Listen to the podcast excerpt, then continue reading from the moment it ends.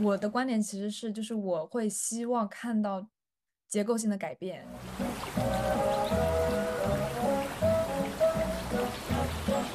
会让我有一种感觉，就是他们自己并没有意识到时代变了。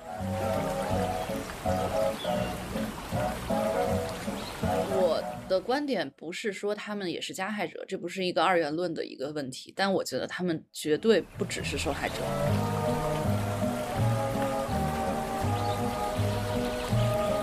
从他们进入这个公司开始，他们就不再能做具体的人。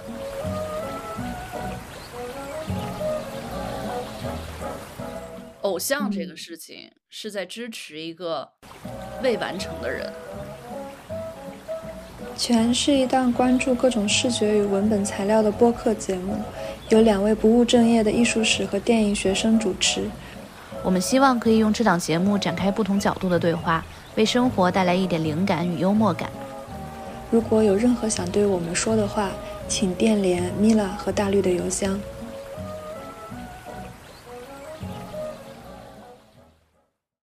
欢迎大家收听新一期全播客。这一期是我们临时加更的，是因为最近，呃，日本的所谓杰尼斯事务所，就是现在已经不叫杰尼斯了，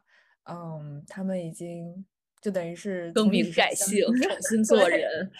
就是其实这个新闻，说实话，在日本国内挺大的，而且这个社这个新闻的社会影响挺广的，嗯，所以当时我就和大绿老师临时决定加更一期。就是具体聊一聊这件事，嗯，就包括帮大家梳理一下这件事它是怎么开始的，来龙去脉是什么，杰尼斯事务所是谁，Johnny 喜多川是谁，整个事件是怎么回事，包括现在更名到底是怎么回事，中间的公关又做得如何，就是想跟大家聊一聊这件事。嗯，呃，我先这个自我声明一下，就是我是这个 Snowman 的粉丝，就是杰尼斯的一个嗯新团吧。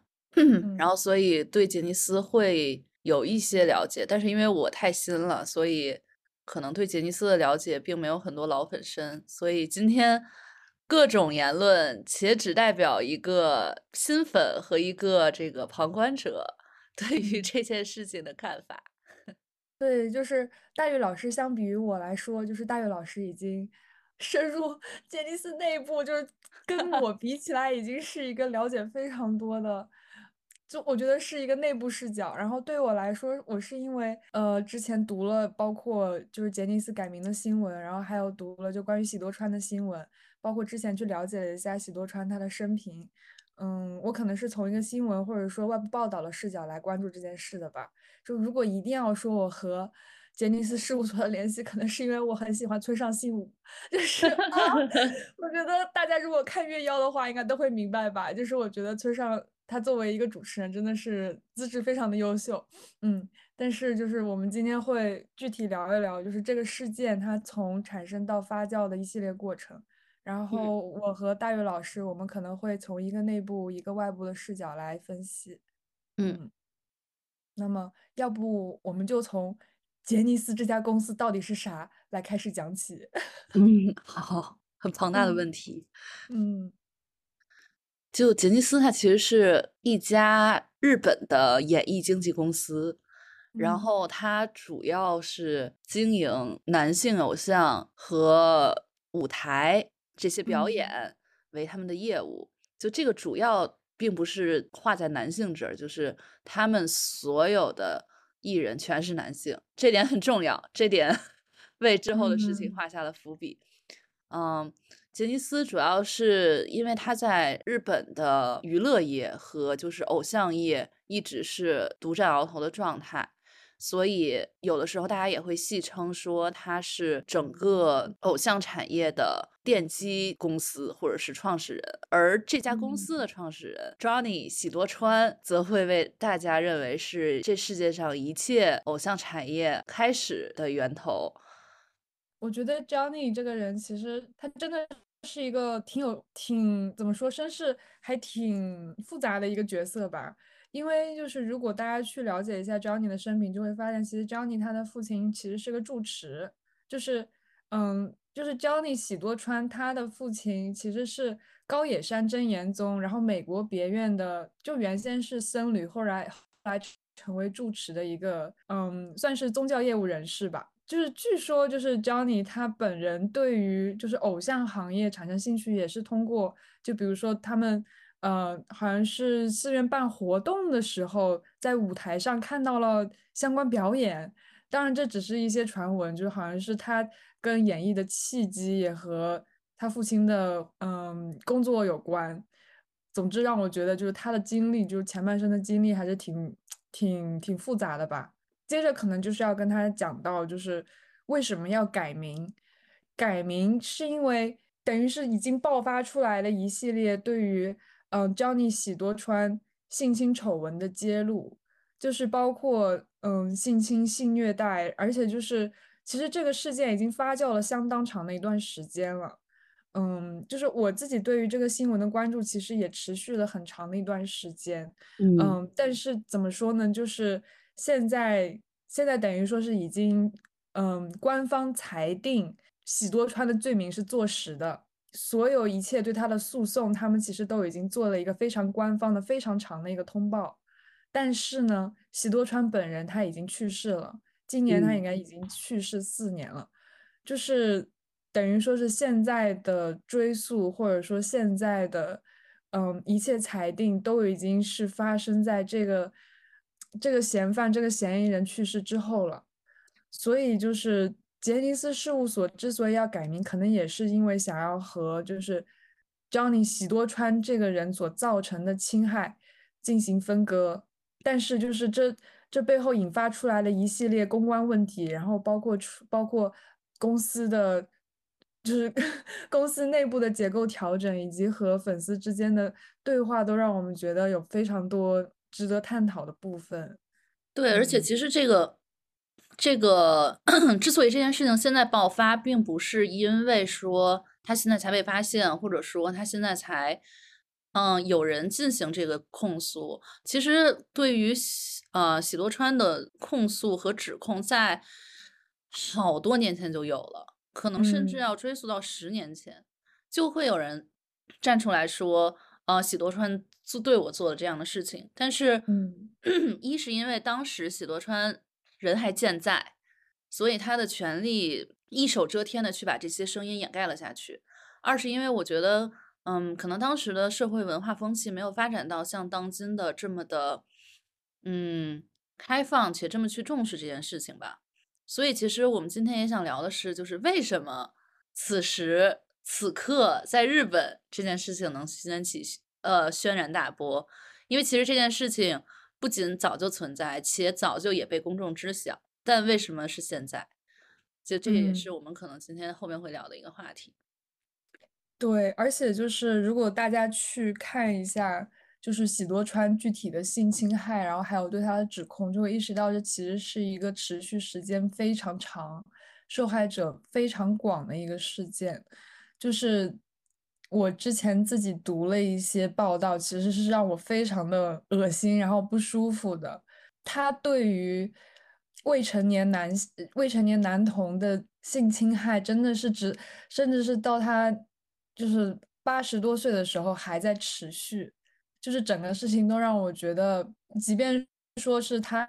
他个人的影响力很大，但是背后就是公司肯定也有人，就是说。在替他擦屁股，或者说是在帮他掩盖他所做的一些事情，太多了。这个擦擦屁股头子就是他的姐姐玛丽西多川，就是感觉这个公司就是 basically 就是他们的一个家族企业，可以这么说吧？嗯，是。其实杰尼斯一直都是家族企业，杰尼斯一直也在强调自己是家族企业。嗯嗯，而且其实在这个他们前几天公开的。是，就是上书的这样一个会议中，他们说了，九月十三日成立的被害者赔偿协会中有四百七十八个人提出申请，三百二十五个人要求赔偿，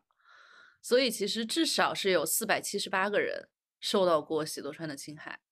我自己对于这个数字，就是我觉得是非常的触目惊心，因为就是在我读过的一些就是受害者。提出来的报告里面，我觉得其实就是性侵害，就是他对一个人人生的打击，我觉得真的是很难去概括和形容。就是如果大家是，如果大家觉得自己的心理承受能力还可以，或者说是想要更更多了解这个事件，可以去读一些受害者的个人陈述。嗯，啊，我可以从一个就是新粉的角度，然后来就是梳理一下最近一系列我看到的杰尼斯所谓塌房事件。就是杰尼斯，其实，在至少我觉得，在我开始追的时候，大家都还没有，嗯，声称说杰尼斯要完蛋了。但是，只只是，嗯，这件事情发出之后，其实我身边的杰尼斯粉丝，出乎意料的很震惊的人不多，大部分人其实都是无语，就是能打出的只是三个点点点。就是我也知道这件事情会变成这样，我也知道杰尼斯只能这样了。杰尼斯活该。其实我身边的人大部分可能是这样的想法，但是其实你想从一个，嗯，当时还是一心期待说这个公司还能变好的状态，到这样一个心态，其实中间也是一系列事件给粉丝一次次的冲击造成的。所以我觉得我现在就盘点一下这些事件，可能会有不甚全面的地方，但是是几个大事件吧。我感觉。对，从三四年前开始就有很多老将退出杰尼斯，嗯，导致有很多顶流的团体开始缺丁少卯，比如说关八，比如说阿拉西，嗯，然后在这件事情，嗯，这件事情是我觉得动摇杰尼斯它稳固的地位的一个开始吧，嗯，而之后一个很大很大的冲击就是喜多川的去世，当时喜多川去世的时候。嗯，整个公司所有的艺人基本都去参加了葬礼，然后那张大合照就是在圈子里被疯传。当时我其实看到这个合照的时候，甚至还是感动，因为我没有太去了解喜多川的事件，我会觉得说，哦，这些孩子们在被自己的所谓贵人 提拔之后，对他有如此深的情谊。嗯，而喜多川去世之后呢，嗯，因为他是一个家族企业。所以很难再去说找到一个喜多川的替代者，因为他没有任何的孩子，嗯，所以他就选择了由龙泽秀明接替社长的职位，所以龙泽秀明就从台前转到了幕后去开始做社长。两年之后，龙泽秀明就宣布自己要退出杰尼斯，这件事情当在当时就是掀起了轩然大波，主要是因为没有人想到这样一个核心人物会退出。也没有人想到说，嗯，这个公司如果没有了现在这个社长该怎么办？当时大家就是饭圈里会疯狂说的一句话，就是杰尼斯要完蛋了，杰尼斯要完蛋了。嗯，但是另外一种声音就是大家在呼吁小明，就我们管龙泽姓名叫小明，就是呼吁小明说你自己出去单干一个经纪公司吧，然后杰尼斯要完蛋了，你快把艺人带过去。然后这件事情，嗯，沉寂了几天，呃，几个月。龙泽秀明真的成立了自己的一个公司，并且也从杰尼斯带走了一批人。这批人也就包括杰尼斯当下顶流的团队 King and Prince 其中的两个人。King and Prince 是当下最顶流的团体，所以其实 King and Prince 的解体也为粉丝们带来了巨大的冲击。而且我想插一句，就是。杰尼斯任何一个团体的行为和这个公司里面出发生的任何一件事情，其实它对粉丝造成的冲击与影响，并不是只对这个团甚至这个人的粉丝造成的影响。因为杰尼斯里，嗯，疯传的一句话，至少在当代疯传的一句话就是，嗯，追一个人送一个团，追一个团送一个公司。简单意思就是说，因为你去追一个人，所以。你会去了解一整个团，因为他们之间有千丝万缕的联系，而且当代的团体会呼吁，就是说团爱这件事情。然后追一个团送一个公司，是因为杰尼斯他在嗯长辈后辈体系上花了很大的功夫。其实很多的 junior 就是杰尼斯的练习生叫 junior，啊，杰尼斯 junior 是要做十年或者是就是若干年的这个前辈的伴舞。才能去有机会抛头露面，而且就是他在去做这个，而且就是为前辈伴舞是可能他在做 junior 期间唯一可以被人看到的机会。这个也是杰尼斯可能与大家所熟知的韩流体系，甚至是内娱体系不太一样的一点，就是杰尼斯的 Junior 是这个团里边至少每个人都得到了很多的曝光度，得到了很多的粉丝，得到了很多的社会认可的情况下，你才能出道。而不是这个团一组成，我先送你出道，然后你再去积累这些资本，不是的，是要在他们是嗯 junior 期间去积累好这些资本，而且为这些资本不断的去努力，不断的去努力，直到有一天可以出道。所以，嗯，在此情况下呢，就是很多很多人就会对这个公司非常的了解，所以任何一个小小的或大大的。新闻出来，其实对于所有追杰尼斯的人都会是一个蛮大的震动，而这些事情刚刚陈列的这些事情都没有最后这件事情来的是致命一击，就是 BBC 事件。BBC 在当地时间晚三月七日，今年三月七日播出了一部名为《掠食者：日本流行音乐的秘密丑闻》的纪录片。在这部纪录片里，BBC 揭露了杰尼斯事务所已故社长 Johnny 喜多川多年来的性侵旗下男童的丑闻，且在 BBC 的纪录片中邀请到了若干的呃性侵受害者来去做口供，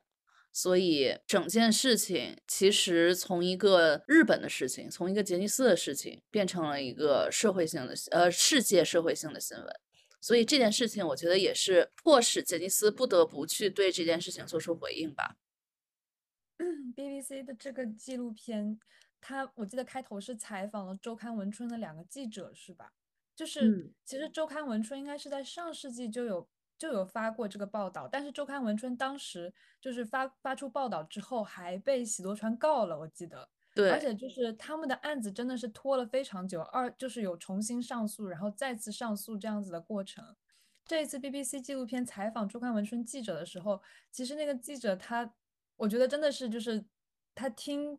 那些受到过侵害的现在已经是成年人的男性来讲述他们小时候的经历，我觉得其实对他来说是一个非常创伤的过程，就是他记录下他们的故事，然后这些故事就是有的时候会让你。真的是感到非常的非常非常的痛苦。里面有一个事情，我记得是有一个男士跟他说，就是说，就是喜多川会把一群男孩带到他家里，就是他并不是说一个一个带到他家里，而是一群男孩都带到他家里。然后，当当他在侵害其中一个男孩的时候，别的男生可能就在隔壁房间里听到了声音，然后他听到声音之后，他就意识到。哦，他们在发生这样的事情，可能下一个就到我了。然后这个时候他就会假装睡着，直到喜多川跟那一个男生结束，然后他再过来，就是找上就是下一个男生作为受害者。就是我觉得这个过程实在是，我想了真的是觉得窒息，嗯，很难描述，就是很很窒息。然后想到这样的事情，其实就当时喜多川成立成立吉耶尼斯事务所的时候，他他才几岁。然后持续到他八十岁，这样的事情还在发生，就等于是在这期间，就是虽然有报纸曝光他，但是他没有受到任何惩戒，然后还在持续这样的行为。嗯，哎，是的，但其实这件事情让我和米拉更加震惊的，其实是在事件发生之后，嗯，日本民众的反应，或者说整体大家的反应，其实我觉得分为很多种。首先，我觉得我可以作为粉丝视角谈谈，就是粉丝的感受吧。就是，嗯，我个人来讲，对这件事情没有，嗯，没有过多的心情波动。就是我知道喜多川是这样的人，我也知道这件事情，其实反而觉得这件事情爆出来对我来说内心是欣喜的，因为我觉得，嗯，笑成 就是日本人终于有点进步了。所以，嗯，其实对这件事情我本身是欣喜的。而我对于公司改名、公司解体这件事情也并没有太多的感受吧，因为我感觉，毕竟作为一个新粉的话，可能我对公司没有那么强之前的情怀啊、之前的情感啊去投入，我主要还是对 Snowman 这个团体的投入，所以我觉得他在这件事情上并没有影响到我太多。而其实我能看到身边的粉丝，就像我刚之前说的，有很多人其实也是采采用一个冷漠观望的这样一个角度吧，就是觉得我看看你还能怎样，其实也并没有把这件事情真的当做自己的事情来看。但是不得不说，其实有很多很多很多的粉丝对这件事情是非常难过的。嗯，其实他们会也难过的方面有几个方面，一个方面其实也是在。缅怀自己过去可能数年的追星之路，以及对这个公司、对他、对这些团体的投入。嗯，另外一个也是他们会很担心自己的艺人，他们会觉得我的艺人现在啊，我我推就是我喜欢那个人，我推现在到底该何去何从？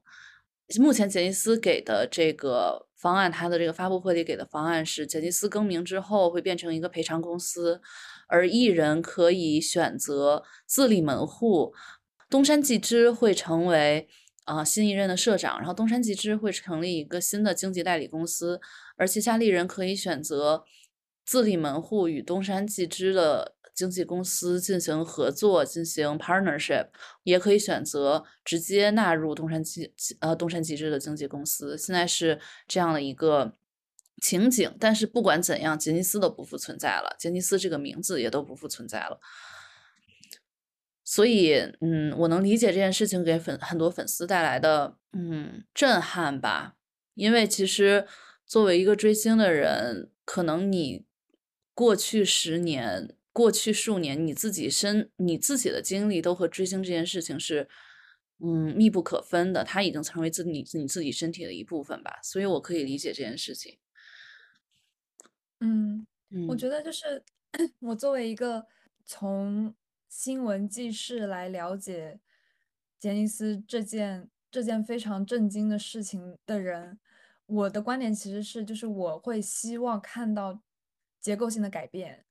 因为从我的观察或者说从我的嗯了解来看，在喜多川实施性侵害的过程当中，其实还有很多社会来就是来自社会的助推力量。就甚至有小男孩的家长把自己的孩子送到他身边，在知道了他这样子的倾倾向之后，把自己的孩子送到他身边。就是我觉得这整件事情都是想想，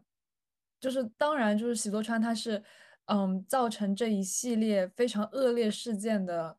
罪魁祸首，但是在这在这五十年或者说在这真的是。将近半个世纪的性侵害里面，我觉得它结构性的力量实在是有点让我瞠目结舌。就是我现在会非常的期待，或者说会非常的急切想要看到一些结构性的改变。但是就是从杰尼斯事务所之前出来发公关声明，到现在重组变成 Smile Up，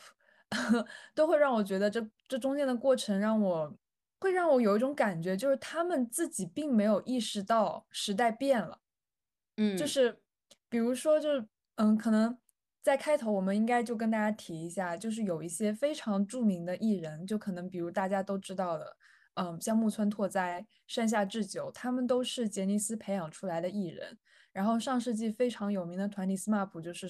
就是杰尼斯事务所旗下的，嗯，然后在这一次事件发酵过程当中，有一件让我觉得是让日本民众都非常愤怒的事情，就是。嗯，有一天，木村拓哉突然间发了一条 Instagram，Instagram 里的内容是致敬喜多川的，就是他的内容是 The show must go on，然后这一句话是喜多川的名言，就等于是在民众审判喜多川以及在审视他过去的性侵害行为的时候，他突然间跳出来发了一条 Instagram Story。呃，是 Instagram post，然后说 The show must go on，然后致敬喜多川，就会让人觉得真的是他好像没有意识到，就是现在世界是要变了，就是现在大家是在审判和反思他过去做的事情，就是从大家的观感来看，就是他突然间意识到说，哦，好像现在公司在受到质疑哦，就是又是一个我站出来表忠心的时刻了，然后赶紧出来发一条 The show must go on。但是就是完全没有意识到，就是现在是二十一世纪二零二三年，就是整个世界的，就是整个世界的反思风向或者说意识形态都已经发生剧烈变化，跟上世纪那是不可同日而语了。然后就包括就是杰尼斯他们第一次出来做公关的时候，当时是就甚至都没有提到改名这件事情，就是让我觉得，那你们要如何分割就是公司和杰尼斯个人造成的影响呢？就是现在公司就是这个名字就是 Johnny's，就是 Johnny's，你们想要你们是想要如何分割就是公司和他个人侵害造成的影响呢？会让我觉得好像他们在一个帝国的时代话语下已经待得太久了，已经忘记说说其实现在时代已经发生了巨大的变化，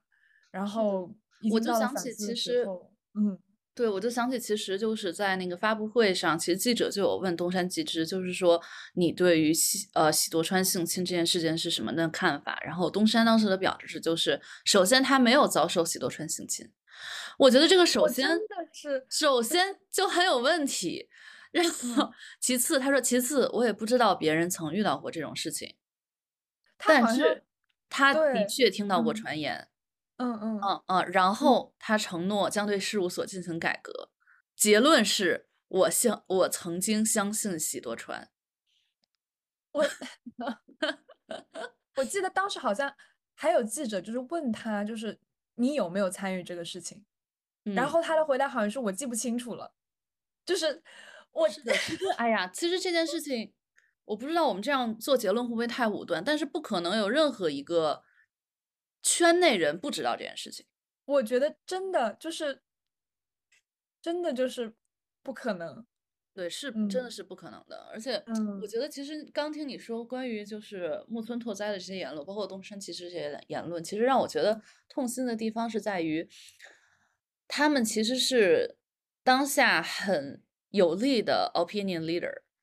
嗯，但是他们其实并没有在。推动正义的进行上做出任何的帮助，反而可能像木村拓哉这种行为，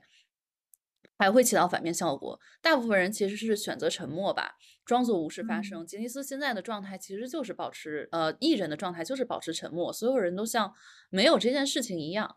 就是该做什么做什么，该发 YouTube 发 YouTube，然后该这个进行自己的这个演艺活动就进行演艺活动，没有任何的。变化除了有一些，嗯，广告会被这个外界公司给撤掉以外，其实对于他们各自的生活，对于艺人的生活没有任何影响。其实我并我也并不是说，我觉得艺人的生活应该会被造成，就是他们他们就是必须。被造成什么影响才能就是以解众愤？我不是这么认为的，但是我只是觉得，如果这个体制是一个更完善的体制，这个风气是一个更好的风气的话，其实现在正是大家都站出来，然后去推进这个改革、推进这个变化的一个很好的时机，而不是没有人这么做，是没有任何一个人这么做。所以这件事情是让我很心寒的一部分吧。我。我说实话，就是当时就是杰尼就是杰尼斯事务所宣布改名的那条新闻，那条新闻发布的时候，我我其实班里正在上课，然后就是老师的屏幕上弹出来这条新闻，同学的手机 上也弹出来这条新闻，就是我我我觉得类比真的就好像是就是在日本的那个地震 alert，你知道吧？就是 所有人的手机。就就所有人手机上都会就突然间同时收到地震 alert，然后当时那一天就是收到了杰尼斯事务所改名。当时课后我们就聚在一起看那个杰尼斯事务所的发布会，就是我印象里那个发布会现场中间有几度接近失控，就是嗯一开始的时候可能大家是在踊跃的非常着急的想要提问，然后中间是有一个。粉丝，我记得是他自我介绍的时候说他是，嗯，杰尼斯老粉了，然后情绪非常的激动，就是在提问的时候，一开始的时候其实是我觉得他一开始完全没有提问题，他一开始只是在强调就是说自己对于杰尼斯事务所的失望，就是说我他他觉得现在自己的艺人是在遭受来自事务所，比如说解。就比如说改名啊，或者说是事务所坍塌造成的欺凌，就是他是这么理解，就是粉，就是作为粉丝是这么理解自己家艺人的。然后最后他就是想要带过问一下赔偿问题这个样子。我当时在看发布会的时候，就是这个粉丝提问完之后，台底下有一阵骚动，然后嗯，中间有几度就是必须要保安出来维持秩序这个样子。所以我感觉其实改名这个事件在在日本境内就很像是。就是你在装聋作哑很长一段时间之后，你不得不被拽出来面对现实的那种感觉。然后这个时候，包括粉丝也好，然后公众社会情绪也好，其实面临的一种崩溃，或者说是面临的一种必须去面对阳光的这种感觉是很强烈的。嗯，对我感觉就是我想补充说一下，就是刚刚所说的，因为，嗯，就像你说的，我感觉。大部分的粉丝还是只把艺人当做这件事情的受害者吧。嗯，我的观点不是说他们也是加害者，这不是一个二元论的一个问题，但我觉得他们绝对不只是受害者。嗯，而我在想说，为什么他们不能站出来去说什么的时候，我想到另外一个可能影响他们的因素，就是因为过去的嗯若干年里，在喜多川一直。在世或者是去世的时间里，所有的杰尼斯的孩子们都把喜多川奉为像父亲一样的人。嗯，每个人都会去讲述着，骄傲的讲述着自己与喜多川之间千丝万缕的联系。会，比如说举个例子，就是会有艺人把喜多川的把喜多川送的项链一直挂在身上。而上节目就会说这个是喜多川，这个是 Johnny 桑送给我的项链。嗯，而喜多川作为一个父亲形象的小故事，也一直在这个整个产业里边、整个媒体上面不断的在进行传播。所以我有一瞬间觉得，其实如果现在让他们去站出来说这件事情是不对的，这件事情是我反对的，其实是某种意义上是自相矛盾的。我在想，可能这件事情对于他们自己来讲，也是一种，也是一种蒙昧与无知吧。我感觉其实一直以来，这个风气之所以是这样，一直也是一种蒙昧无知的结果。而当下你让他们瞬间去转换到另外一个思路去做，我觉得确实也是 too much to ask。但是，在一个我们都值得的更好的世界里，我是觉得。应该有更多的人站出来去说这件事情错了，这件事情错了。可能我之前不知道他错了，但我现在知道他错了。但可能是苦于这种庞大的资本体系和舆论下，就是个人很难去说做出这样的发言。而且，哎呀，杰尼斯就是一个，嗯。可能可能整个日本都是这样，这个就是我也不知道，请米娅补充了。但是我觉得杰尼斯它就是一个非常非常庞大的、接近于官僚体系的地方。其实它一层一层的压制非常的严重，个人的言论在当中所发挥的作用，其实真的是微乎其微吧。而且个人的自由度也是基本是可以说等于没有。就感觉它就是一个非常垂直的父系结构，这中间又携带着。非常明显的资本运作，就是每个人都在非常垂直的树立自己和这个父亲或者说这个大家长之间的联系，然后这个父亲通过性交易来提拔他手下的少年，然后少年遭到提拔之后，可以获得社会上的资源，包括他想要的人脉，然后获得资本的补助，然后还会有不断的，比如说外界资本，比如说跟他们合作的厂商，然后来找他做代言。就是感觉他的这个结构本身真的是非常垂直的，嗯，而且就是考虑到就是本身詹尼斯事务所他们也承认自己是个家族企业，就导致他的一系列运作更加的垂直了。嗯，哎，所以这也是为什么木村拓哉说那种话会让我非常生气的地方，因为嗯。某种意义上，我可以理解为，就是呃，可以理解，就是说，体制内微弱的个体很难去做出任何的改变。但是，其实木村拓哉他真的已经是一个，不管是在资本还是社会资历上，都已经积攒了足够的资源的人了。而他还没有，就如果任何如果说有一个人可以站出来为正义去发声，我觉得就是那些应有资本的人应该去做这件事情。但是我不知道哎，因为感觉像木村拓哉，他完全就是被杰尼斯成就的一个人。因为我感觉他就是完全一手被杰尼斯捧红，然后现在他享受到的社会资源、社会地位、社会地位，就很像是说，你如果要让他突然站出来反对喜多川，很像是需要他去和过去自己过割去自己的席积累对做搏斗。我嗯，觉得我不相信他有这样的勇气，说实话。对，我觉得这其实是一个悖论，但是在悖论下，我觉得人还能坚持正义的事情，难道不就是自己的勇气、信念的结果吗？所以，嗯我觉得没有太多可以批判的，但是确实也是可以做得更好的。而且包括嗯他，哎，就是戏称说这个 show must go on，我觉得现在整个杰尼斯的态度其实就是 show must go on 啊，就是所有人都嗯接着还干自己该干的事情，但这是一件好事还是坏事呢？其实我有看到一些呃粉丝的言论，我觉得不缺不就是不乏道理，因为其实偶像服务的是粉丝嘛，偶像是一个产品，偶像最终服务的都是粉丝，而在这件事情发生之后，他们还选择就是去接着娱乐，接着去做之前的事情。我看到有人很感动，因为他们会觉得说，嗯，这种情况一定对艺人本身也造成了很大的心理压力，可能他们也会面临很多的生活的变动。但在此情况下，他们依然也没有忘记说，我服务的是我的粉丝，嗯，我的工作职责是为他们去带来这个 entertainment。所以我我我是真的觉得这种理解也不乏道理了。嗯对，但是对于整个体系的改变，确实不是一件好事。嗯嗯，从一个外界旁观者来看，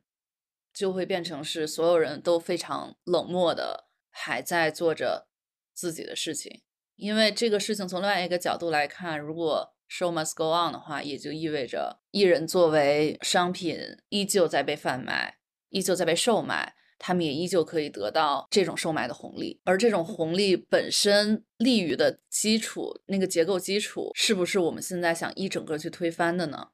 是的，而且就是，其实之前我跟大力老师一起在聊天的时候，我们就提到说，贾尼斯他这件事情，就是他的他到今天才被曝光、被揭露，包括他整个事件的发酵，是到今天，或者说是到真的是非常最近的那么一阵子才开始和就是整个日本的文化环境较为封闭有没有关系？就是我我和我所说的这个封闭，并不是说他们完全不和外界交流，而是说就是整个，嗯，像是文化圈都比较倾向于，嗯，延续自身本有的传统吧，可能应该这么说，就是，嗯，其实之前日本也有发生过类似 Me Too 运动，就比如说当时有，嗯，知名模特出来指责，就是荒木经惟。就是荒木经惟，他其实是在剥削他手下，就比如说替他拍照片的许多艺人。但是当时日本的 Me Too 运动并不是，并不像后面我们所知道的一系列 Me Too 运动那样，就是持续时间这么长，波及范围那么广。不过，因为我并不是女性主义或者是性别研究专业的，我觉得我，嗯，没有资格说太多。就是我，我想要说的只是，就是我在我从这个事件当中，其实感受到一种怎么说呢？i ideology 嘛，或者说一种意识的，嗯，不均衡，就是在国家和国家之间的不均衡，或者说是在嗯国家和国间国家之间的话语不平行。嗯，我举个例子，就是我自己最近亲身感受到的，就是，嗯，就是 woke 这个概念。我自己其实是到上周的时候才第一次接触到这个概念，嗯，但是，嗯，就在我，我就在我接触到这个概念的第二天，我听到了一期播客，就是这个播客应该是 The Matter of Opinion 出的，然后他们就在讲，就是说在美国或者说在北美境内已经出现了 woke 这个概念的 burnout，就是 大家已经开始出现了对这个概念的疲倦了。我当时就觉得，天呐，就是概念和概念之间，意识和意识之间，真的太不平行了吧？就嗯是我，我现在可以跟大家稍微解释一下什么是 woke 这个概念，就大家可以把这个概念就是把它翻译成觉醒。就比如说你有没有觉醒，或者有没有意识到，就是说，比如说种族歧视的存在，嗯，或者说种族群体之间差别对待的存在，大概可以这么理解吧。然后现在 woke 甚至可以变成一个就是嗯，像是一个批评一样的词吧。就比如说，如果认为一个小说是政治正确先行，就可以说它是 w o k literature。嗯，就是这个词它本身本身的 definition，然后到这个词现在具体的使用，然后甚至到现在这个词变成一个批评，它都已经是有一个嗯概念的演化时间了。然后直到现在，就是 Matter of Opinion 他们出的播客就在讲说，北美已经出现了对这个概念的 burnout，就大家已经开始对这个概念感到疲倦了。就是我作为一个才刚知道这个概念的人，我最大的感受就是，嗯。意识和意识之间是非常的不平行的，尤其是如果我们在考虑日本的这个文化语境，就是我们在说的 “me too”，或者说我们在说的各种就是打破结构的话语结构，或者说是各种，反正是许多 narrative discourse 吧。就是我觉得到了日本这个文化环境里面，好像它都完全就不在一个时空。是的，我不知道我有没有表达清楚。嗯。是的，其实，在这个事情之后，我还去搜了一下，我想，我想搜一下这个日本的 Me Too Movement，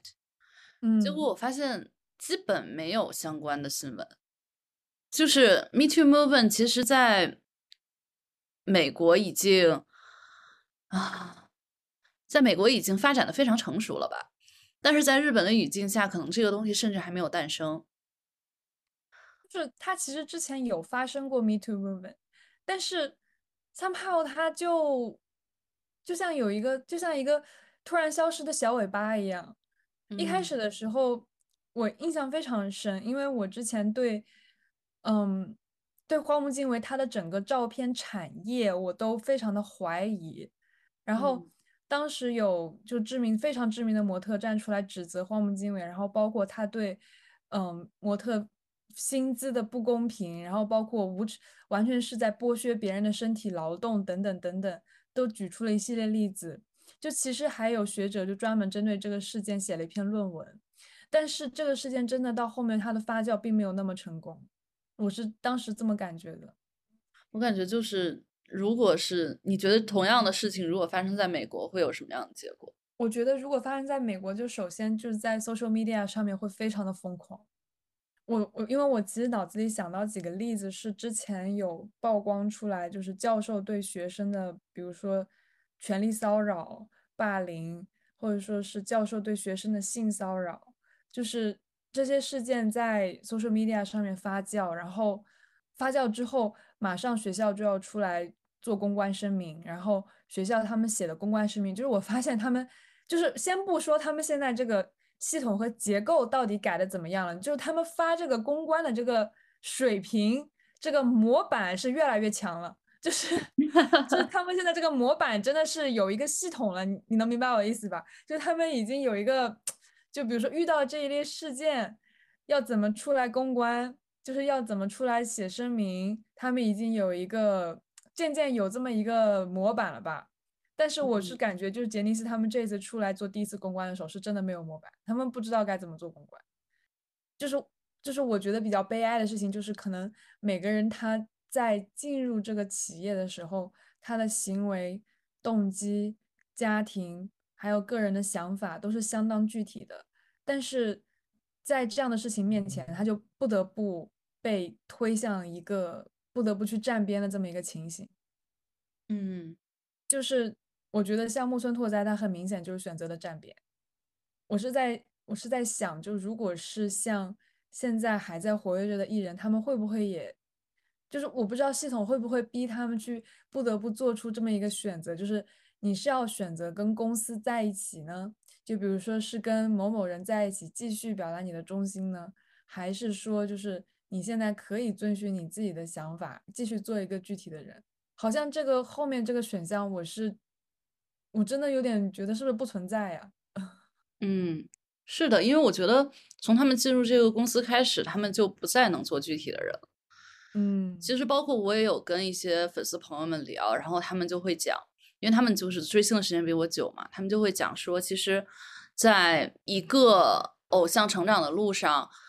其实是有一个变化曲线的。一开始他们想去获得那种。关注，去获得那种啊、呃灯光、舞台，去获得那种喜爱。而当他们真的获得了这个东西，有一瞬间他们会再去想说，我更想让粉丝去看到真实的我，我更想让这个外在看到真实的我，我是一个人。嗯而这件事情是不可行的呀，因为其实他们嗯本质上就是在塑造一个形象，这中嗯就是 我觉得对于我来说，插一句就是对于我来说，有趣追星有趣的地方，无非是在看这个形象与这个个人这个具体的人之间模糊的边界罢了。有的时候这个多一点，有的时候那个多一点，而去观察这种嗯边界，对我来说是追星最有意思的一件事情。嗯，所以，我感觉，因为哦，这就让我想起了，其实就是中居正广有一段时间说过一个偶像论，其实听了那个偶像论，对我来，我我的感受是挺感动的。他在那个节目里是说，偶像他不是演员，也不是模特，偶像这个嗯事情是在支持一个未完成的人。他你刚出发的，对你刚出发的时候，你刚进入这个公司的时候，你没有彻底的完成，你这个人没有彻底的完成，你会问自己：我说，你说我的工作都做到位了吗？啊，我还有什么更多可以做的吗？我怎么着才能去获得那些灯光与舞台？但是在那个过程中，看你的人的眼里是闪闪发光的，而被看到的那个你，那个偶像也是闪闪发光的。然后这种两种就是 kila kila，他们碰撞出、催生出了一种物质，而这种就是仿佛不太真实的现象，称之为偶像。哦我觉得说的好好呀，是的，是的，是的。我好感动呀。嗯，是的，真的很感动。然后，所以他说，就是不论是偶像还是粉丝，都是在造这个梦。就他们不是说一个服务于对方，他们不是一个二元的两者关系，而是他们中间有第三个东西，这个东西就是他们造的那个梦。他们两端其实都是在为中间造的这个梦而去努力，希望让这个梦不要醒来。但是中居正广在他的话语最后说：“说梦就是梦，总有需要面对现实的那一天。这个梦保持不了多长时间。我的天呐，”对，然这后写的也太好了吧！他他真的说的太好了，然后所以他也就提到说，大家其实都会有那种想要锋芒毕露的时期吧，就是我刚所说的，一般这个在二十六七八岁差不多那个时候，就是说我已经被人看到了，我很 kila kila，他们看到我也 kila kila，但是我突然退回一步去问自己说，这真的是真实的我吗？我作为一个人的位置又何在呢？这个时候，他们就会想要去做出一些锋芒毕露的行为，比如说，嗯、留点小胡子，啊、比如说这个多去透露一些关于自己个人生活和自己观念的这些问题。这这些可能是在他们之前没有做过的，因为可能他们会影响到他们完美的这个形象，或者是怎么样。而在度过了这个阶段之后，大概大概率在跨越到三十岁之后，所有人便去放弃了这种锋芒毕露，就没有这种执念说想去说我要去展示真实的自我了。这个时候，他们意识到说，偶像是一个梦，曾经是一个梦，但是我偶像也是一个产品，所以他就说，其实，在那个梦的阶段是都是未完成的状态。有一天，你真的变得 kila kila 了，你度过了那个时间，就是这个梦醒的时候，但也是真正变变成大人的时候。嗯嗯，而这个之这个时刻之后，你是要选择去给那份儿 kila kila 的那种发光降温，还是以一种姿态一直保持下去？这就是你的选择了。所以我觉得我们也看到了大家的选择，有的人退出了嗯事务所，不再做偶像，改去做这个，嗯、演员、歌手，发展自己的嗯其他的事业，寻找真正的自我。哼，大野智，对吧？但是嗯有的人也就一直这样走下去了。但嗯是重点的是，不管你决定怎么做，你都要有一个瞬间意识到说，这个完成体只能放在那儿了，你不能一嗯直就是活在这个梦中。所以当时听他说这个偶像论，其实我真的是非常非常的感动，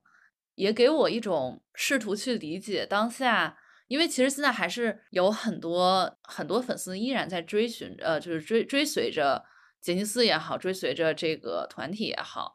然后我觉得其实避不开的一个问题就是知道了喜多川的这些事情，知道了这个事情，你还会像原来那样那么去喜欢你的艺人吗？你还会去特别现实的问题，你还会去为他们花那么多钱吗？嗯，还会去把自己的生活就是紧密的与他相联相联系起来嘛？就是对于这个问题的答案，我觉得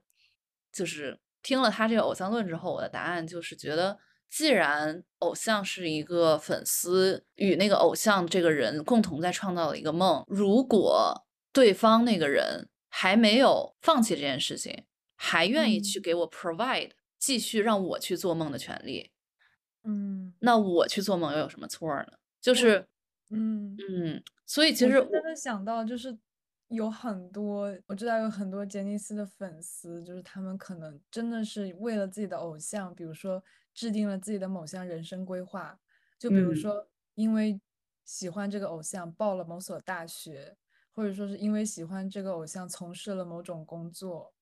就嗯。是我感觉听到好多这样子的案例，就是其实是会让我想到，就是如果是我真的觉得就是刚刚大刘老师说的那一段真的是太好了，就是我觉得就是如果就如果你能够意识到，就是说追星是一件让你感到快乐，然后嗯会让你想要去让自己变好，或者说去追寻自己的生活的事情，我觉得其实是很好的，就是就是怎么说呢，在在这个过程中。他们在他们在吸引你，然后你在努力建造自己的生活，就是有了这样子的一个基石之后，我会觉得，如果哪一天这个梦醒了，或者说是你从这个梦里毕业了，你会发现，就是虽然虽然你醒了，就虽然这个梦已经是过去式了，但是在这个过程里，你还是建造了自己的生活，就是你还是有这么一个 solid 的 foundation 在是那里的。对，就是你的生活并不会因为这个泡泡的破灭，或者说因为这个梦的破灭就坍塌了，就土崩瓦解了。因为你在这个过程里，你还是非常扎实的营造了自己的生活。就是我觉得这个是对的。对，嗯粉丝至少都是具体的人，嗯，是的，嗯。是的，所以我感觉就是，只要是你知道自己是在造这个梦，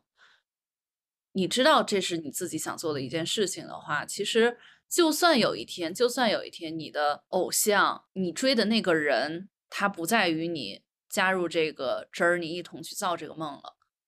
而你嗯。还想造这个梦，也没有关系，你可以去选择其他的方式造这个梦，比如说你去换一个嗯。墙头。嗯。对，所以我所以我就是感觉，有的人现在会在批评，就是说可能还在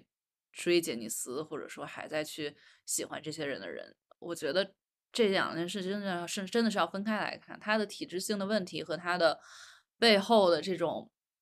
庞大的肮脏的结构是一回事，但是追星这个动作，其实我觉得更多是倾向于是在粉丝这个个体上的。是一个个人的选择，是一个具体的事情。唉，杰尼斯，杰尼斯是真的要学会，就是我觉得这真的未尝不是一件好事，因为虽说杰尼斯是这个偶像产业的鼻祖，但是在他提出了这个想法之后，建立了这个体系之后，世界格局发生了极大的改变。就不说嗯世界格局这么大，你就说娱乐产业或者偶像产业都发生了这么大的改变。看看嗯韩流，就是现在，其实其实现在日本他们也会面临的很大的问题，就是他们也在被这个韩流冲击嘛。嗯嗯，就是杰尼斯一直都走的是那种比较可爱风的，就是所谓结尾，但是就是可能现在也更多的有人去追寻，比如说韩流的那种成人啊、性感啊那种风格。所以杰尼斯其实对此也做出了一些改变，因为比如说 Snowman，其实他就是大部分时候没有什么结味儿，呃，其实还是比较倾向于就是往韩流那边去偏的这么一个团体嘛。所以我觉得杰尼嗯斯愿意与否，他都在被逼着去做出这个改变，他都在被逼着去面对，就是世界已经变了这件事情。而这个嗯事件对于他来说，也只是一次，嗯，节点性的觉醒吧。我感觉就是告诉你，你不能再这么温吞着被推着去试图一点一点改变了。如果你想要活下来，如果你想要在世界体系上依然占有一定的位置，你必须要去做出从本质上、体系上的改变。这件事情倒是我觉得，不管是像木村拓哉这种人怎么说，或者说像嗯公司里边嗯各种个体个体也好，然后部门也好，怎么去发声，怎么去去沉默，都没有办法改变这种时代洪流的力量。嗯嗯，就是他杰尼斯，你承认与否，你就是会被推着一直往另外一个方向去走。无非是你愿意加入他，还是你愿意去抵抗他罢了。真的就是大人，就时代真的变了，时代真的变了。就是我不知道你有没有看，就是藤岛景子她之前就是她十月二号的记者会，她不是缺席了吗？嗯然后她其实写了一封信，就是嗯，我看到那个了。你看到了吧？就是嗯他写信的时候控诉，就是自己是，就是什么东亚家庭模式的受害者。就是我当时看到那封信，我真的有一个非常复杂的感受，就是我突然间意识到，他们是意识到就是东亚社会的一些 潜在原生我的感受就是，原来你知道啊。对呀、就是他其实意识到了，但是现在就是这个话语被他们利用出来了，就是被他们利用成一种就是 self defense 的一种手段，是的，是的，真的好毒啊！就是是真的很 哎，嗯嗯，给大家就是是嗯稍微简单的说一说这到底是怎么回事。就是大概十月二号的时候，本来杰尼斯应该开一个嗯记者会，然后社长藤岛景子，也就是喜多川的外甥女，她是应该出席的，但是她那天没有出席。然后呢，她就写了一封信，在这封信里面，她其实是等于是在为自己申辩，就是她疯狂的控诉，就是她的母亲，就是她的母亲就是玛丽喜多川，她就疯狂的控诉玛丽喜多川生前对自己的各种非常有毒的，就是家庭管理行为，就比如说，嗯，好像是说要要有有有有殴打他，然后有的时候他还会因为太害怕母亲还是怎么的，就突然间呼吸终止，就反正甚至是写了一下他家，嗯，非常窒息的家庭情况吧。但是就是一开始就是可能这封信刚出来的时候，还有部分网民变得有点同情他了。接嗯着，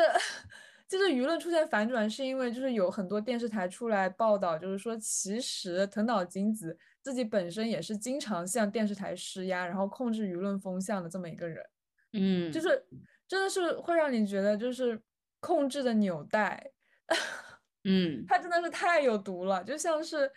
就像是整个社会的血液都已经都已经被这个毒液浸泡到，就是从上往下都已经遍满了身体的那种感觉。每个人他不光意识得到，他现在反而是用把这种毒作为一种武器，嗯，在那里自我防卫。我当时看到的时候，觉得真的是看着给心里添堵。嗯 这个关系到整个的日本的文化和日本的日本日本整体的历史背景和文化背景的影响吧。嗯，包括日本，大家就崇尚这个哥嫂门前雪啊，这种文化语境啊，或者这些的，所以你很难去一瞬间或者一夜之间让他们去加入说，我帮着你去扫你门前的雪，嗯嗯嗯嗯，这种行为，就像你也很难一瞬间去改变东亚的这种东亚性吧。包括其实，嗯，我们有的时候很很喜欢日本的艺术创作，不也源自于这种文化本身吗？所以，嗯，挺难的，就就是对这件事件，对这个事件本身，我自己真的其实是有点出离愤怒的，就是我感觉我当时看这个新闻，然后包括我看了那个纪录片，就是我觉得就是当这件事情发生在你身上的时候，你明明是感觉得到痛的，你能够感觉到就是像这样子的事情，它会它会从多大程度上摧毁一个人的一生。嗯，就是当那些小男孩受到侵害的时候，他们才十三岁啊，或者是十二岁啊，甚至可能还有更小的，在这样子的一个节点，就是受到侵害，对他们的就是相当于是在你人生还甚至都还没有都还没有上轨道，都还没有真正说真正说成长起来的这么一个时候，你遭到了这样子的事情，你之后的人生整简直就是像是，我觉得真的就是被折断的花，就是那种感觉。是的，你要花多少年才能去自己缝补自己呢？就甚至你都缝补不起来，然后有一些遭到侵害的人，他可能之后就会就会做各种更过激的事情来弥补自己受到心受到侵害的心理，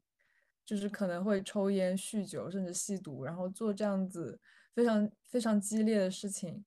来就是我觉得像是一种心理的反馈机制吧。反正看到的时候，我真的是觉得真的是有人的人生就是这样子被毁掉了，嗯，而且。对我，我当时看到的时候，真的就是有点出离愤怒。就是我，我能够感觉到，就是当那些记者，那两位文春的记者，他们去采访这些受害者的时候，他们真的是通过受害者的叙述，他们非常直观的感觉到了痛。嗯。我我是在想，就是如果你看了这个纪录片，你也能感觉到痛这种感受的话，那就不要就是在事情发生的时候再做那个。只扫自己门前雪的那个人了，嗯，是的，嗯，唉，就包括其实刚说的那个藤岛晴子写的这封信，我觉得他他自己摆的位置，或者说他的态度，真的非常的差。说实话，你受到了任何的侵害，或者说可能你也是某某种意义上某件事件的受害者。但是我们的这件舆论讨论的事情是你是加害者的这件事情，对，就是不要再把就是在你应该承担责任的时候，不要再把自己放在一个女儿没有民事行为能力的人的这么一个角色里面了。真的是我感觉就是在你应该承担责任的时候，你就好好的把这个责任承担起来。对，我觉得杰尼斯挺逗的，杰尼斯。啊，杰尼斯这么长时间以来，因为他们的一届一届社长也都是从原来的这个偶像来转型做社长的嘛。嗯，其实你每一次的责任，其实还是在让别人去承担。嗯，而这个家族企业，它最大的红利是你自己在拿着。哎，我觉得就是对杰尼斯这个事件的批判，我真的是可以无休止的做下去，就是感觉。就是感觉，就是对这个事情他的讨论，我我说实话，觉得国内现在的关注度好像还只是在一种就吃吃瓜看热闹的程度。嗯嗯嗯，我我自己是觉得通过做这一期节目，感觉就是挺想把这个事情就是拎出来好好讲一讲的吧。然后还有可能就是想要想要讲讲，就是如果如果听众朋友当中就是有人是。杰尼斯的粉丝就是可能也想聊聊，就是我我和大玉老师的态度，就是我我感觉刚刚大玉老师说的，就是关于嗯偶像和粉丝和一起构筑的梦的这个整一个理论，都让我非常的同意。就是我感觉就是无论如何，大家都还是先过好自己具体的生活，就是就即便你的就是我觉得偶像是一个可以是心灵非常向往的人和事物。就他可以构给你构筑起一个，嗯，向上的力量。就是当你感到开心的时候，这件事情，嗯，当你感到被他 empower，就他给你注入生活能量的时候，就用这种能量把你自己的生活过好，就是过一个具体的、实在的生活吧。我是这么想。嗯。哎哎，嗯，叹气。叹气，世界 救救杰尼斯吧！嗯，哎呀，没救了，现在 Smile Up 了啊，对，Smile Up，是啊，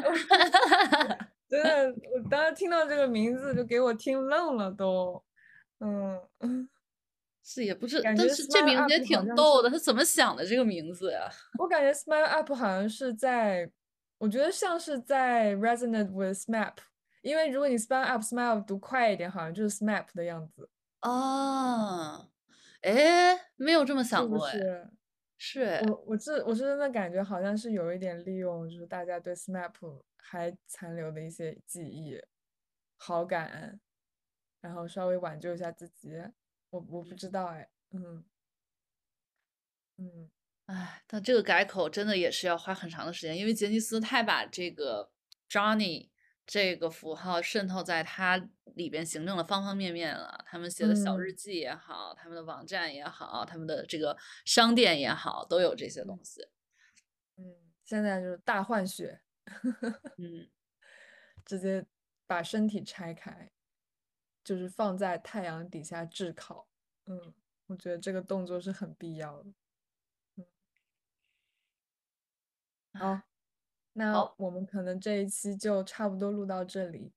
就是我觉得，就是这一期可能会有很多信息，我都会放在 show notes 里面，就是包括那个 BBC 纪录片，就其实现在在 YouTube 上可以看到全集。嗯，然后包括就是最近对于 Janice 事务所，嗯，包括改名，然后还有现在就是摘牌的一系列报道，我都会把链接放在 show notes 里面。嗯，如果对对，如果听众朋友们中有人对我们今天所聊的任何事情有其他的见解和想法，就欢迎给我们留言。我们也很有兴趣和更多有不同观点的人来去探讨这件问题，因为它其实嗯其实没有一个结论。是的，多多给我们留言。嗯，那么谢谢大家收听这一期传嗯播课，我是米拉，我是大绿，我们下期见。